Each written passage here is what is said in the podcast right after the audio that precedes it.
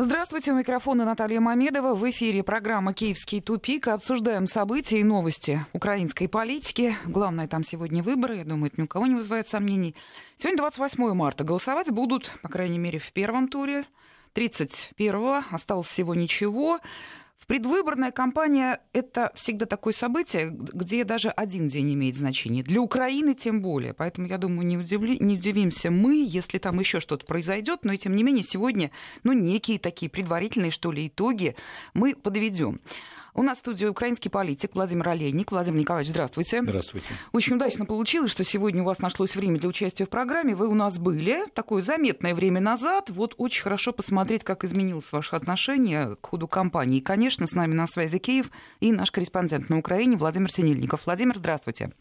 Добрый день. 5533, первое слово «Вести». Это для тех, кто пишет нам свои сообщения и вопросы, присылает на смс-портал. Пожалуйста, WhatsApp Viber 903 170 63 63. Начнем мы с комментария. Возмутительного совершенно события. Мы уже немного говорили об этом в эфире. Сейчас чуть подробнее. Радикалы из. Э, напали на дом председателя политсовета оппозиционной платформы «За жизнь» Виктора Медведчука. Забросали фаерами, петардами. И эм, само по себе неприглядная картина и тем не менее, все-таки в центре этих событий Виктор Медведчук, э, политик, который высказывается за сотрудничество с Россией, политик, который был недавно в России, вместе с ним был Юрий Бойко, он уже кандидат в президенты, это, как видим, его не защитило от того, что на него, эм, собственно, радикалы грозят ему и вот уже переходят к физическим действиям. Владимир Николаевич, я хочу вот вашу точку зрения услышать. Как, во-первых, характеризуете эти события? Удивились ли вы? И с вашей точки зрения, это вот, что называется, максимум агрессии против людей, которые высказываются за сотрудничество с Россией, или отнюдь нет? Ну, в Украине разгул демократии, поэтому а, меня понятно. это не удивляет. Во-первых, отсутствует верховенство права. Есть уличное правосудие. Вот если брать правовую сторону, я не вижу там абсолютно, как юрист и бывший председатель суда, никаких оснований для того, чтобы говорить, что нарушили закон. Даже пограничники сказали, пересекли они границу в соответствии с законом. Но их право контактировать с кем хотят, обсуждать темы, которые касаются интересов Украины в экономике, в политике, урегулировании конфликта. И, ну, к сожалению, так называемый, господи, прости, генеральный прокурор Луценко заявил вчера, что они возбудят уголовное дело, ну, по надуманным основаниям. А вот националисты, они не требуют Конституции закона они сегодня могут, так сказать, принимать решения такие, какие им заблагорассудится. А вот здесь уже есть политика составляющая. И поэтому сегодня блокировали дом того же Медведчука, забрасывали, э, так сказать, петардами и так далее, и так далее, демонстрировали. Ну, я бы сказал, бы, реальная угроза всегда существует в Украине. То есть я не помню... исключаете физическое ну, расправу, нападение? Ну, во-первых, я думаю, что о своей безопасности и Бойко, и в какой-то мере Медведчук побеспокоится. Но вы уже помните, судьбу э, того же э, нашего журналиста, господи, быстренько хотел вспомнить, э, ну, и Олега Калашникова, и Бузины, и Бузины, который реально только одно, высказывал свою точку зрения. Но С-14, которая якобы причастна, потому что расследования нет и приговора нет к убийству, так и не раскрыто преступление. Да, да. Ну, вы знаете, националисты это вообще явление, его, наверное, следует изучать как-то отдельно, я имею в виду украинского разлива. Они как-то вот, я никак не могу понять, против кого они и за кого они. Вот буквально на днях а, Порошенко проводил митинг предвыборный э, в Виннице. К месту встречи пришли представители нацкорпуса, перекрыли движение на Хмельницком шоссе, попытались пройти к месту митинга президента, но не обошлось без столкновений с полицией, с дымовыми шашками и так далее. Мы об этом рассказывали события, а хотелось бы услышать ваш вот политический комментарий Вот вы как их воспринимаете? Это какое-то сборище хулиганов, которые в принципе за хаос на Украине? Или у них есть какие-то цели? Ну, давайте, во-первых, так сказать, дадим характеристику самих поездок самого Порошенко. Обязательно дадим, отдельно Во-первых, смотрите, сделаем.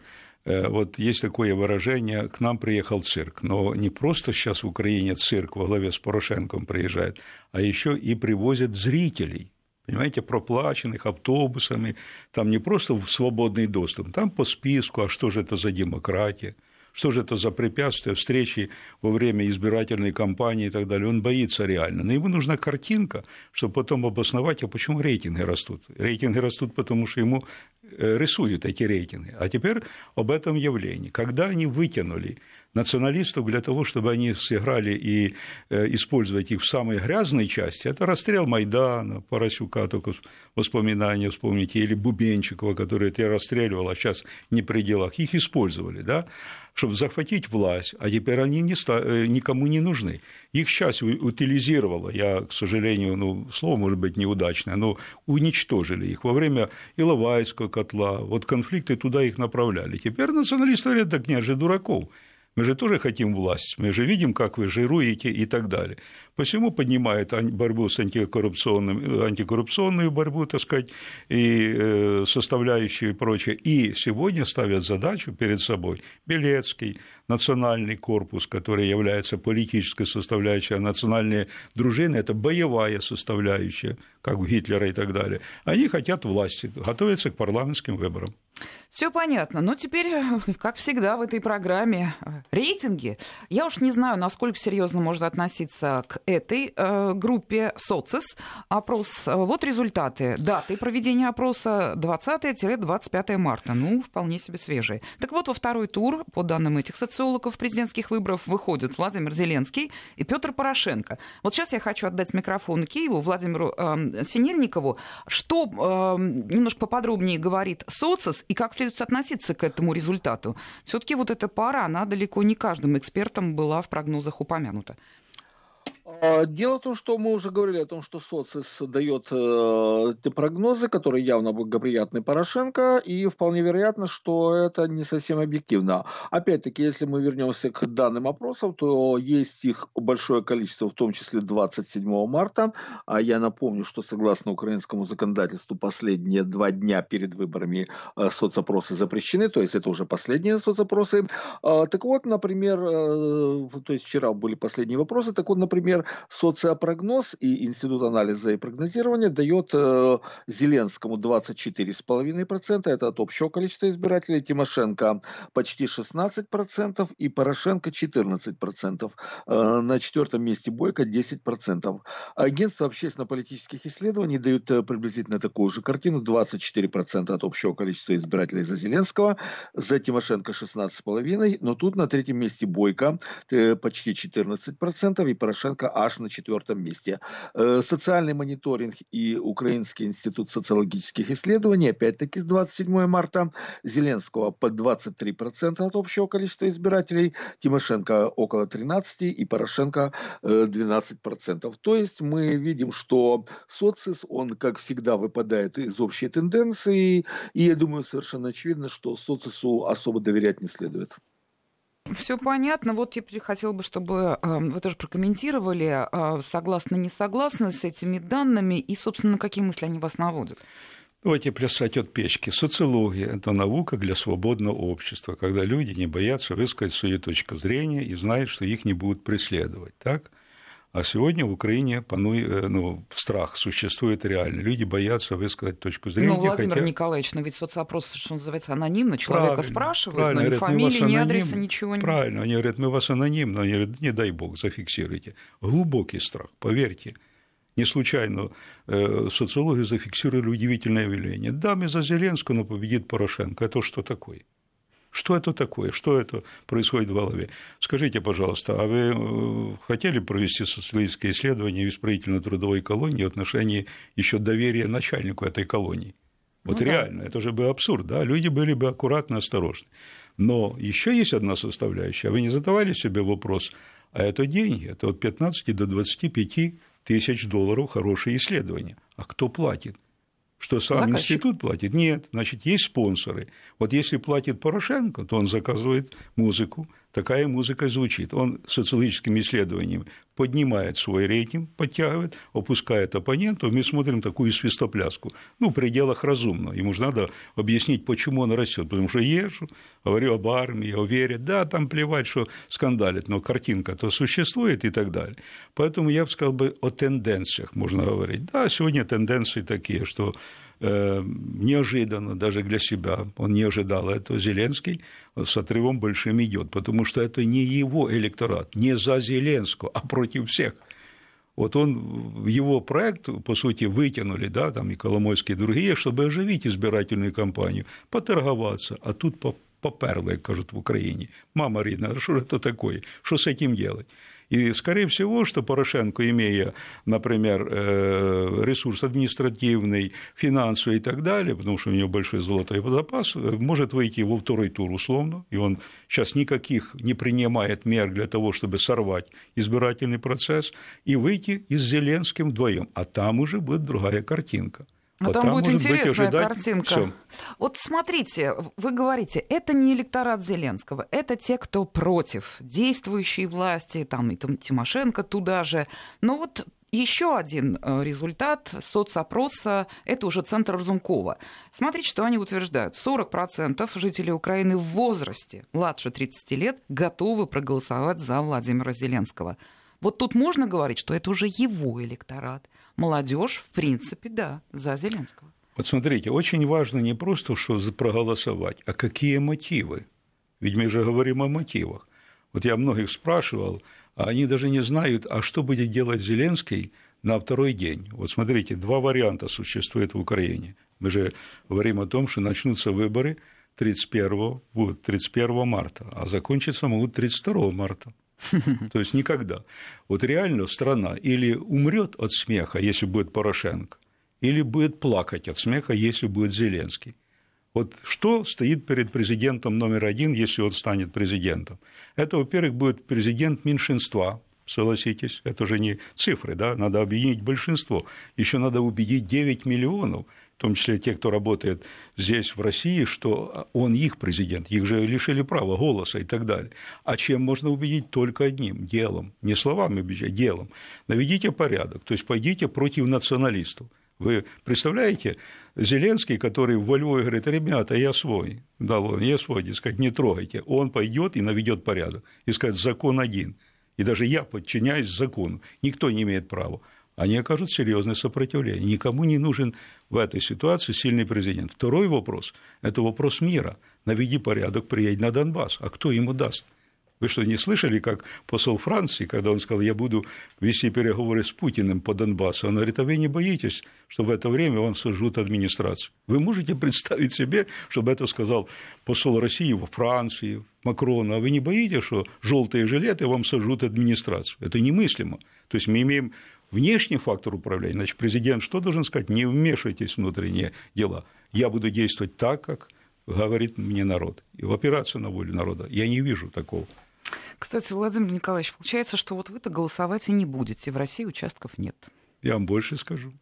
Даже работники посольства Украины, России не будут голосовать. И они не собираются, я, я с ними на контакте, я с некоторыми, и они не собираются в Финляндию приезжать, в Грузию, чтобы проголосовать. Это же надо собственные деньги тратить.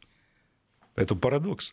Причем оснований нет. Вот если бы здесь сказали, избивают украинцев, да, э, какие-то акции, э, ну, такие варварские, с коктейлем Молотова в отношении консульских, посольских помещений, так нет ничего. И вот вдруг не надо. А знаете, секрет простой. Три миллиона, которые здесь ненавидят Порошенко, 4 миллиона, которые в Европе ненавидят Порошенко, ненавидит 1 миллион 200 в Крыму, ненавидит 3,5 миллиона на Донбассе. А зачем ему эти голоса? Он же создал рабочие места в других странах. Люди приехали в Укра... Э, с Украины в Россию, в Европу, работают не по специальности в основном, каторжно работают – и потеряли семьи, потому что надо быть рядом с детьми, но там нет работы. Вот вы сейчас назвали такие цифры, миллионами оперируете, да, украинцев, которые по тем или иным причинам, они голосовать не будут, они не в стране, а участ... лишены права. Лишены права. Как вы считаете, вот это вот минус несколько миллионов, он останется минусом по результатам подсчетов или возможной фальсификации? Это огромное количество голосов, которые, ну, что называется, люди не придут за бюллетенями. Очень большой массив. Поэтому в Порошенко, это я вам выдаю такую информацию, так сказать, из штаба Порошенко, тоже имеем людей, которые сочувствуют, переживают, создана математическая модель выборов. Итак, сколько надо, чтобы войти во второй тур? Поэтому не просто, знаете, в одном месте, чтобы все удивились, как это там, а понемножку, понемножку и разные способы задействованы. Административный ресурс, денежный и так далее. В том числе и так называемые голоса, которые будут использованы, э, ну, мертвых душ, условно, не голосовые. А я спрашиваю, с каким паспортом выезжают, например, э, за границу, там, в Европу или в Россию граждане Украины? С заграничным а домашний, украинский, где uh-huh. дома. Так вот, дана команда членам участковых комиссий, там будут знаки определенные, что если к вам подходит гражданин, дает паспорт, то не надо разбираться, он или не он, он дает тебе паспорт. Так вот, я вам скажу, как человек, который участвовал в избирательном процессе, ты приходишь, я же не заглядываю, мне нельзя это делать. Прихожу, отдаю, мне смотрят списки, я не смотрю, какой я на паспорт смотрит, это ли гражданина. Все как бы прилично, он подает документ. То есть внешне как бы все хорошо, и международные э, наблюдатели скажут, окей, людей много было, приходили, драк нет, кабинки, все, а фальсификация уже давно состоялась. Угу. Я не исключаю, что точно так же, как э, посол э, американский вручил э, Луценко, а мы пока не видим другой информации о том, что вот есть список неприкасаемых, да, а где у вас гарантия, что он вручит просто протокол и скажет, зачитайте, кто там президент. Владимир Синельникову вопрос, вернее, просьба прокомментировать. Это вот жизненный сценарий сейчас Владимир Николаевич описал? Э, сценарий абсолютно жизненный. Дело в том, что на Украине уже еще до начала избирательной кампании была создана система, которая делала возможности любые самые циничные фальсификации. А, и, то есть э, все делается а, на той, э, в избирательных комиссиях так, что можно объявить победителем кого угодно, и проконтролировать этот процесс невозможно по определению. А для чего такое огромное количество технических кандидатов? Технический кандидат избирательный избирательной комиссии формируется за счет э, представителей кандидатов в президенты. Технический кандидат, которого просто покупают, отдает своих э, доверенных лиц в избирательных комиссиях в распоряжение ведущего кандидата. И те голосуют так, как нужно ведущему кандидату.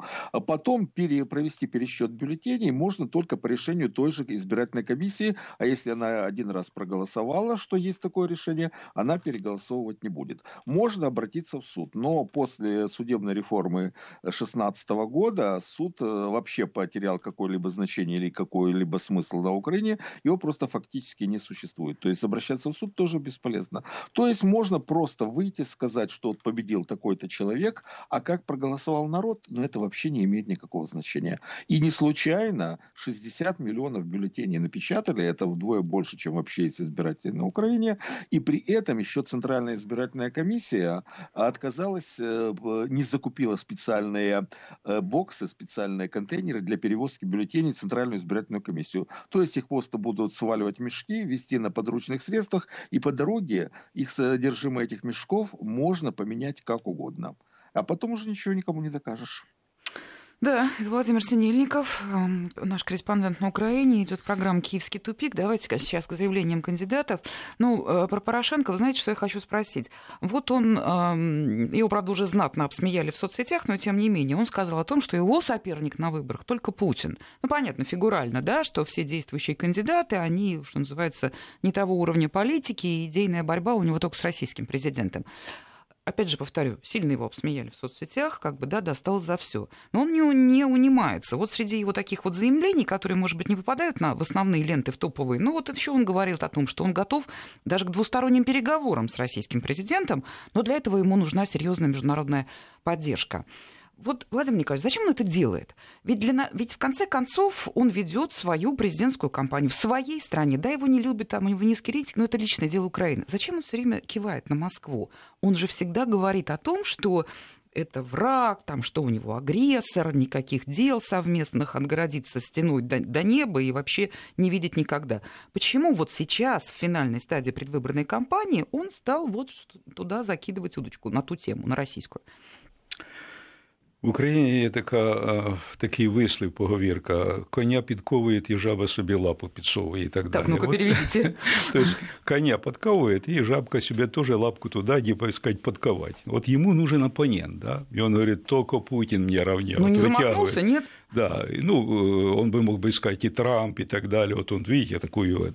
Это точно так же, как многие, и Путин правильно делает, как президент, не участвует в дебатах, чтобы не поднимать кого-то. Вот на равных, да, а он пытается искать, чтобы кто-то ее подтянул. Вот видите, против Путина и так далее. Нет, ну а... тут мне что стало, я так подумала, может, я ошибаюсь, вы эксперт, вам, так сказать, и суд вершить в данном mm-hmm. случае. Смотрите, а, может быть, ему этой темы все таки не хватает? И Тимошенко, и Бойко, и Зеленский по поводу возможных будущих отношений с Россией высказываются. И, кстати, многие уже mm-hmm. в позитивном смысле. А он нет, он ярый враг, он все время машет шашкой, да никогда, да не в жизнь, да вообще слова при мне не произносите Россия-Москва. А вот сейчас, может быть, какие-то выводы в его голове уже вызревают? Во-первых, давайте так. Страна находится под внешним управлением. Так, тоже так? интересный заход. Э, и если вдруг, например, кто-то захочет проявить какую-то вольницу, да, ему сразу по кредитам, по всему напомнят, пожалуйста, такой бунт в стране, если не дадут очередной кредит, что мама родная. А что должна Россия помочь оказать, когда 3 миллиарда не вернули? Ребята, вы станьте нормальной страной, добрососедские отношения, устойчивые, тогда можно рассчитывать и на какую-то помощь, на поддержку плечом. Поэтому в данном случае, как скажут извне, так и будет. Если Трампу не разрешают встретиться с Путиным, вы представляете или нет? А кто-то разрешит, так, захотел Порошенко, дадут разрешение, да. Но Порошенко вы не слушайте, что говорит Порошенко, вы смотрите, что он делает. И он, когда говорит, вот эта поездка, поползли на коленях, Бойко, Медведчук и так далее, говорили за газ и так далее, я-то как-то почувствовал, что он обижен, что не вспомнили за Липецкую фабрику он патологически жаден. Ну как это там моя фабричка осталась а что, это и вот не слухи, да, это, конечно, не имеет отношения к политике, но тем как не менее, что Порошенко, вот имеется в виду его личные качества, что он жадный. Супер жадный. Я вам скажу, вы посмотрите на его костюмы, при том, что он очень богатый. Не потому, что они, во-первых, неряшливые, во-вторых, даже ну, как-то мужику наши брюки, чтобы так ну, и так далее. Посмотрите на носки порванные и так далее. Вот бывает такая категория, да, она богатая, но она убогая. Это ужас один. Он патологически жаден. И там многие члены семьи страдают, потому что их серьезно ограничивают при возможностях больших и так далее. Ну, Владимир Олейник в чем-то обижен на киевскую власть и имеет на это полное право. Спросим Владимира Синельникова, это слухи или правда говорят об этом, что вот жаден нынешний президент? Да, э, такая информация есть. Говорят о том, что действительно Порошенко свойственна патологическая жадность.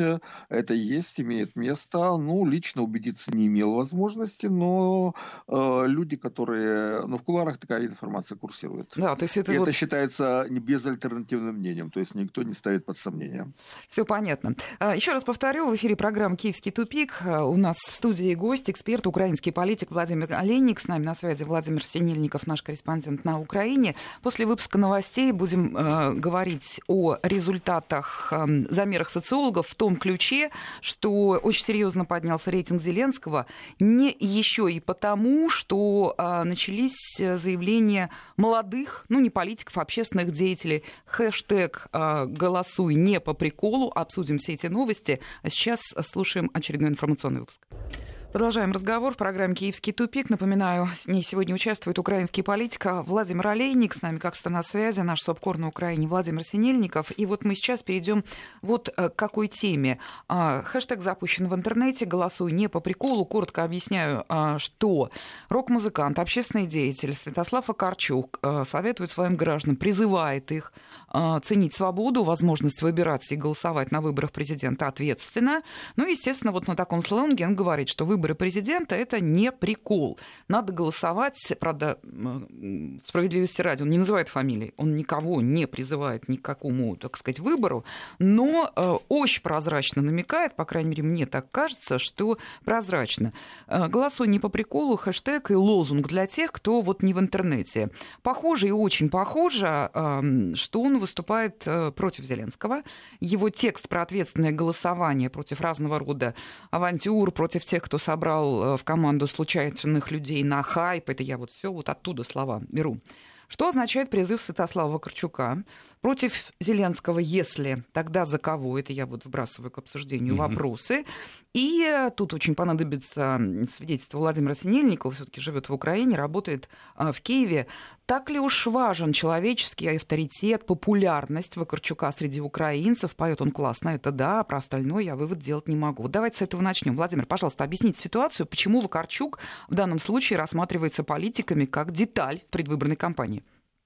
Э, дело в том, что Вакарчук представляет западный регион Украины, он уроженец э, Львова, если я не ошибаюсь, но точно Галиции, то есть трех западных областей, и ему а, в полной мере свойственен менталитет этого региона. Украина, вопреки общепринятому мнению, это регион с очень различными э, историческими и культурными традициями, который абсолютно искусственно был собран вместе именно с советской властью.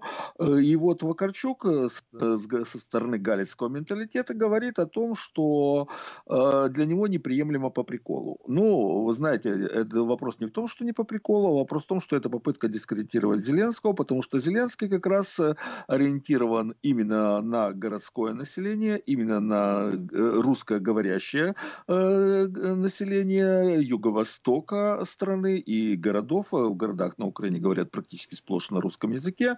И Вакарчуку это неприятно, потому что он прекрасно понимает, что так или или иначе, э, даже если мы исходим из того, что Зеленский – это марионетка Коломойского, что, в общем-то, так и есть, тем не менее, это будет э, сильный, э, его победа будет сильным ударом по галицкому менталитету, по галицкой культуре и по попытке диктовать культурные и ментальные законы всей стране, как это имеет место сейчас. Э, кроме того, нельзя исключить личных связей э, Вакарчука с э, галицкими политиками, что для которых, опять-таки, Зеленский сейчас наиболее опасный конкурент.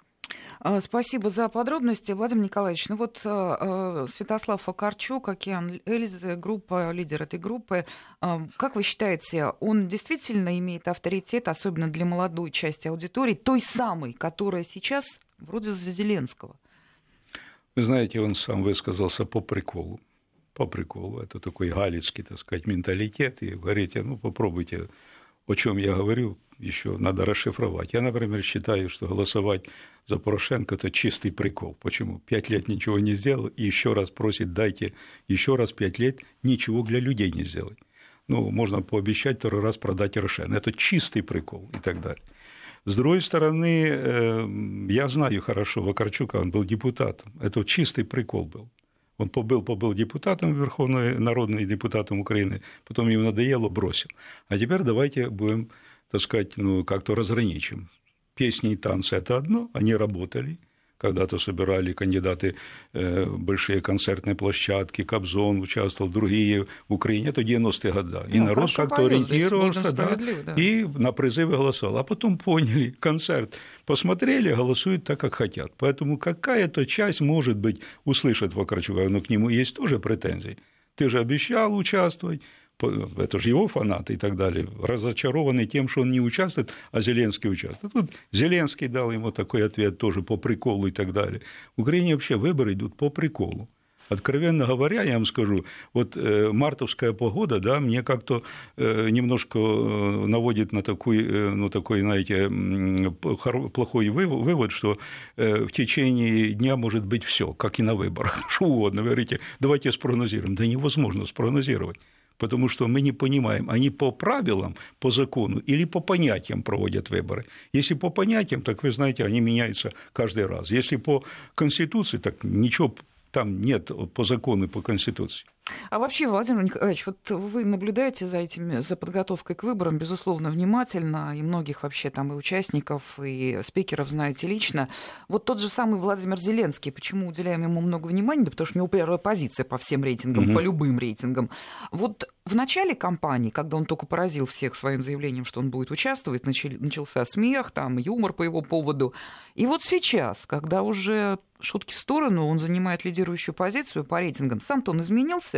Да, безусловно, все претензии к нему сохраняются. Никакого опыта работы, никакой программы вразумительной политической. Но вот сейчас я смотрю по блогам, там, по комментариям, его даже с Рейганом сравнивают. Мол, пришел актер, выбор, выиграл выборы угу. и начал работать, и учился по угу. ходу. Вот сейчас есть что-то такое, хоть немного похожее на то, что Зеленский хоть немного становится Давайте политиком. Я тоже попробую сравнить. Вот смотрите, был такой выдающийся актер э, Михаил Ульянов. Я его очень люблю. Блестящий. Он бесподобно играл роль Жукова Но играть роль Жукова и быть Жуковым – это две большие разницы. Он это понимал. Жуков – это Жуков. Так вот, играть роль президента, слуга народа, где можно сто раз дубль сделать, чужой текст читать, да, и быть президентом – две большие разницы. Поэтому в данном случае... Вот он каким был на старте кампании Зеленский, вот таким да. он сейчас и... Ну, например, когда его начали расспрашивать, что будет делать, а он не понимает до конца. Ну, в силу молодости, в силу того, что он не был в сегменте государственного управления, местного управления. Пришел шоу. А теперь некоторые начинают сравнивать. Рейган. Так Рейган перед этим был губернатором. Хочу напомнить, что эта страна, которая уже создала систему противовесов. Там Сенат, имеет значение большое, и э, Конгресс, и так далее, судебная власть и прочее. И там никакой Рейган и никакой другой артист не может испортить то, что уже создано. А здесь надо создавать. Надо понимать, что ты будешь делать. Так вот, если некоторые там говорят, вот Зеленский будет президентом, да, а некоторые Научится. будут да, управлять, будут управлять за него, там уже целая команда сформирована. Говорю, ну давайте обсудим тогда э, теоретически такую вещь, которая политехнолог называется «Как хвост управляет собакой». Давайте попробуем. Это ерунда. Ты должен взять лично ответственность на себя, чтобы народ услышал, чтобы тебя поверил. И выслушав всех, вот мой подход всегда был такой, выслушай всех, прими решение и наберись мужества даже отвечать за то, что если это не вышло, возьми на себя мужество. А тут же сразу начнется 95-й квартал. Знаете, чем закончится? Скорее всего, потеряем страну в той территории, которая есть, потому что многие вспомнят, что тоже по договору Молотова-Риббентропа кое-кто прихватил не свое, так? А слабая власть всегда это желание забрать что-то.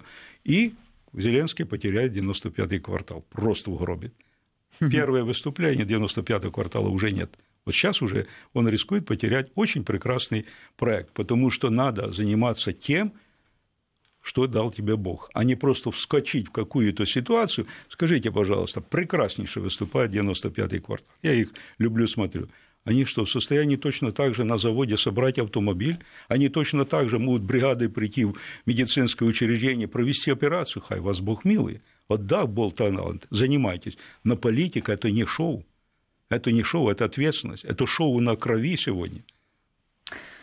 А, Владимир, вопрос в Киев. С вашей точки зрения, вы и профессионально э, следите за кампанией. Изменился Владимир Зеленский вот за время ведения предвыборной агитации? В нем хоть немного появился политик? А, вы знаете, изменился не Зеленский, изменился имидж. А, дело в том, что Зеленский совершил большую ошибку. А, он заговорил, начал что-то объяснять свою позицию. И вы знаете, среди некоторой части, правда, очень незначительной, э, это вызвало чувство разочарования. То есть человек, э, кстати, не очень молодой, ему уже за 40 лет, человек не в состоянии внятно сформулировать мысль. Вы почитайте, что писали по этому поводу социальные сети. Это был бессвязный поток сознания. Mm-hmm. То есть он вообще показал, что он ничто в смысле интеллекта. Тем не менее, на общую картину это не повлияло, потому что если мы возьмем сейчас отношение к Зеленскому, опять-таки проанализируем социальные сети. Давайте сделаем а... паузу, Владимир, я прошу прощения, буквально 3-4 секунды, отпустим часть регионов. Вести ФМ. Продолжайте, пожалуйста. А, так вот, э, социальные сети показывают, что Зеленский, вокруг него сейчас такая иррациональная эйфория. Володя, мы с тобой, Володя, мы тебе верим, Володя, не подведи нас, Володя, мы за тебя. А, э, логическая аргументация отсутствует напрочь. То есть э, проблема состоит в том, что Зеленский опирается именно на людей, которые находятся в состоянии эйфории, и его главный, главный аргумент – это отсутствие какой-либо аргументации, как-то не парадоксально парадоксально звучит. То есть он мило улыбается, ничего не говорит, и на этой волне он приходит, а когда он начнет еще более что-то говорить, он еще более потеряет. Но это не важно. Главное, это чтобы за тебя проголосовали, а что ты будешь делать уже после выборов, это уже совсем другое дело. Тогда, как говорится, уже поздно пить боржоми. Боржоми нужно пить до выборов. Но боржоми сейчас никто не пьет. Спасибо вам большое. Ну и давайте перейдем к таким структурным вопросам. Владимир Николаевич, вот так что же в итоге будет? В принципе, видно пессимизм и ваш как эксперт, да и практически подавляющее большинство экспертов, которые украинскую политику комментируют. Как вы относитесь к идее, которая уже прозвучала недавно в Верховной Раде? А, речь идет о том, чтобы ликвидировать президентский пост вообще на Украине и перейти к парламентской республике. А, по-моему, я боюсь ошибиться, но, по-моему, это представители оппозиционного блока э, в Раде такое заявление обнародовали. Ну, естественно, там никто особенно не поддерживал, но тем не менее слова прозвучали. Может, в этом выход, с вашей точки зрения? Как вы вообще к этой идее относитесь? Ой, господи, я знаю Верховный Совет, но таким еще не было. Рада. Да, Верховную Раду, но такой, такой еще она не была. Большинство там те, кто представляет якобы интересы народа, ничего общего с этими интересами не имеет. Там рейтинг доверия к самой Верховной Раде 3-4%. Ну, знаете, как говорят у нас, слово не воробей, а оно было произнесено. Да, но я говорю как пожелание. Но я хочу вам сказать, для Украины уже была такая модель. Даже была парламентская республика, где не было президента. Потом посмотрели, а надо проводить э, реформы. И появляется такой парадокс, знаете, а кто отвечает? Да никто. А мы за, а парламент вот такое решение, это безответственно. Не работает. Да, вот когда парламентская республика работает, когда все более реформировано, нормально, в Европе это основная модель. А здесь нужна персональная ответственность, нужен свой ликуанью, нужен человек, который возьмет на себя ответственность, как и в России Путин и так далее. Угу. Критиковать могут все. Но только я посмотрел, как выходили с 2000 года и так далее, и решали многие проблемы, дай бог, сегодня нет равных. Это надо правду говорить. А так, знаете, каждый иногда пытается, як бы я был бы. Стань президентом, попробуй управлять страной. Так это персональная ответственность. Вот реформа, реформы всегда связаны с личной ответственностью и так далее. Но только же не в сторону обогащения. Надо, чтобы люди получили, так сказать, то, что они э, просили у тебя и так далее. Поэтому в данном случае эта идея не для Украины. Это наоборот, все расползется и уйдет. Но что ждет Украину? Реально только почувствует, а региональный лидер имеет высший авторитет, там мэры городов, рейтинги, губернаторы, некоторые, особенно мэры крупных городов, только почувствует, что центр слаб, а он начнет между собой разбираться, будет Порошенко, начнет уничтожать Тимошенко, Авакова, то есть получить абсолютную власть, контроль над парламентом, впереди парламентские выборы, и своего премьера. А значит, и не надо ему Авакова и так далее. Это полная монополия, это диктатура будет. Придет тот же Зеленский, тоже пытается как-то получить премьера, потому что ее спросили, ты там с экономикой разберись, а как он может без премьера решить эти задачи. Вот те обязательства, которые они берут, абсолютно не входят в компетенцию президента. Они даже не читали их. Вы знаете самое удивительное, что в Украине? Все идут э, в президенты, и никто не спрашивает, какая зарплата официального президента. Я удивлен. Я говорю, ребята, у президента Украины тысяча долларов зарплата.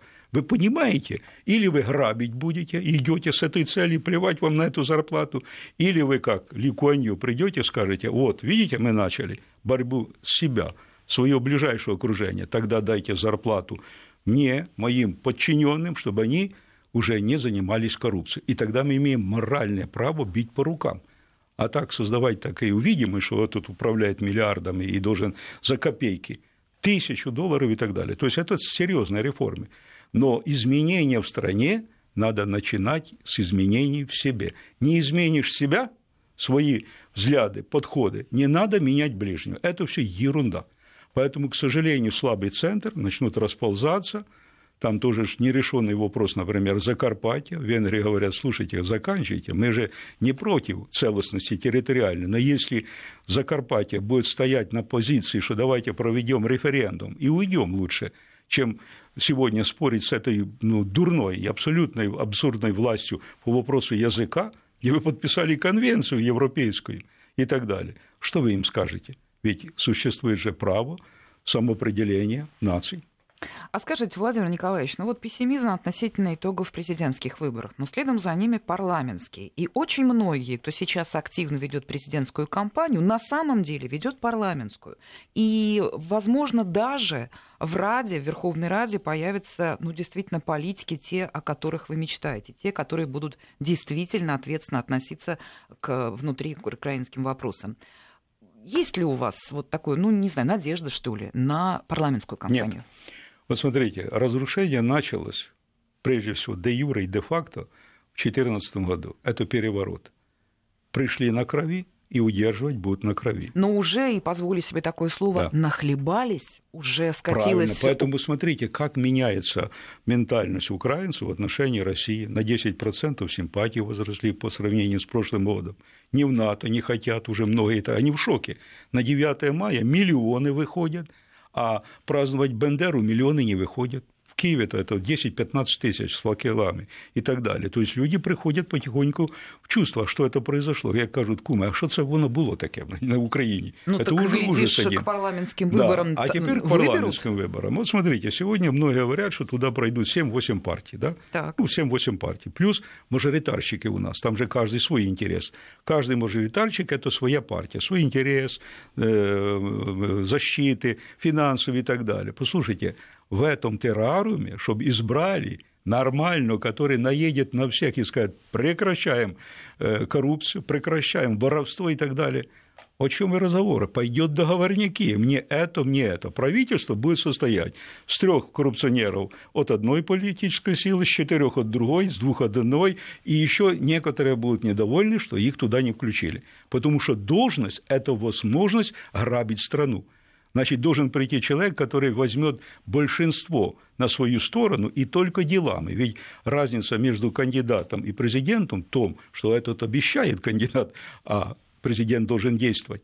Я был мэром, я 8 лет меня власть не признавала, но если бы я не опирался на мнение людей и на поддержку людей, меня уже давно там бы убрали, но я опирался, мы оказывали сопротивление.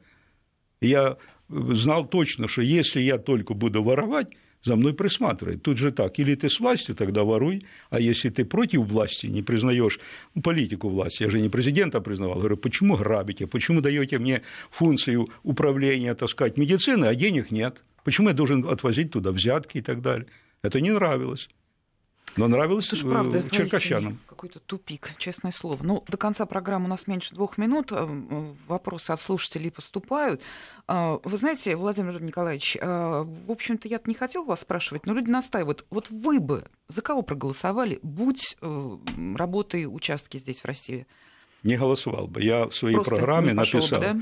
что я, если дальше так будет идти, я считаю, что надо не признавать это выборы. Так, я лично так считаю что вы, когда участвуете в выборах, да, голосовать можете за кого угодно, вы признаете априори, чтобы вы поняли, сами выборы, вы же говорите, все нормально, да, и результат, даже если он не ваш, все равно вы признаете. Ну, пошли бы, бюллетень забрали, чтобы там не воспользовался никто. Откровенно говоря, да, скорее всего, что даже просто перечеркнул, а даже не участвовал. Угу. Вот представьте, знаете, есть вещи, когда люди – это одно, и Украина, к сожалению, ну, много людей, а нет народа еще.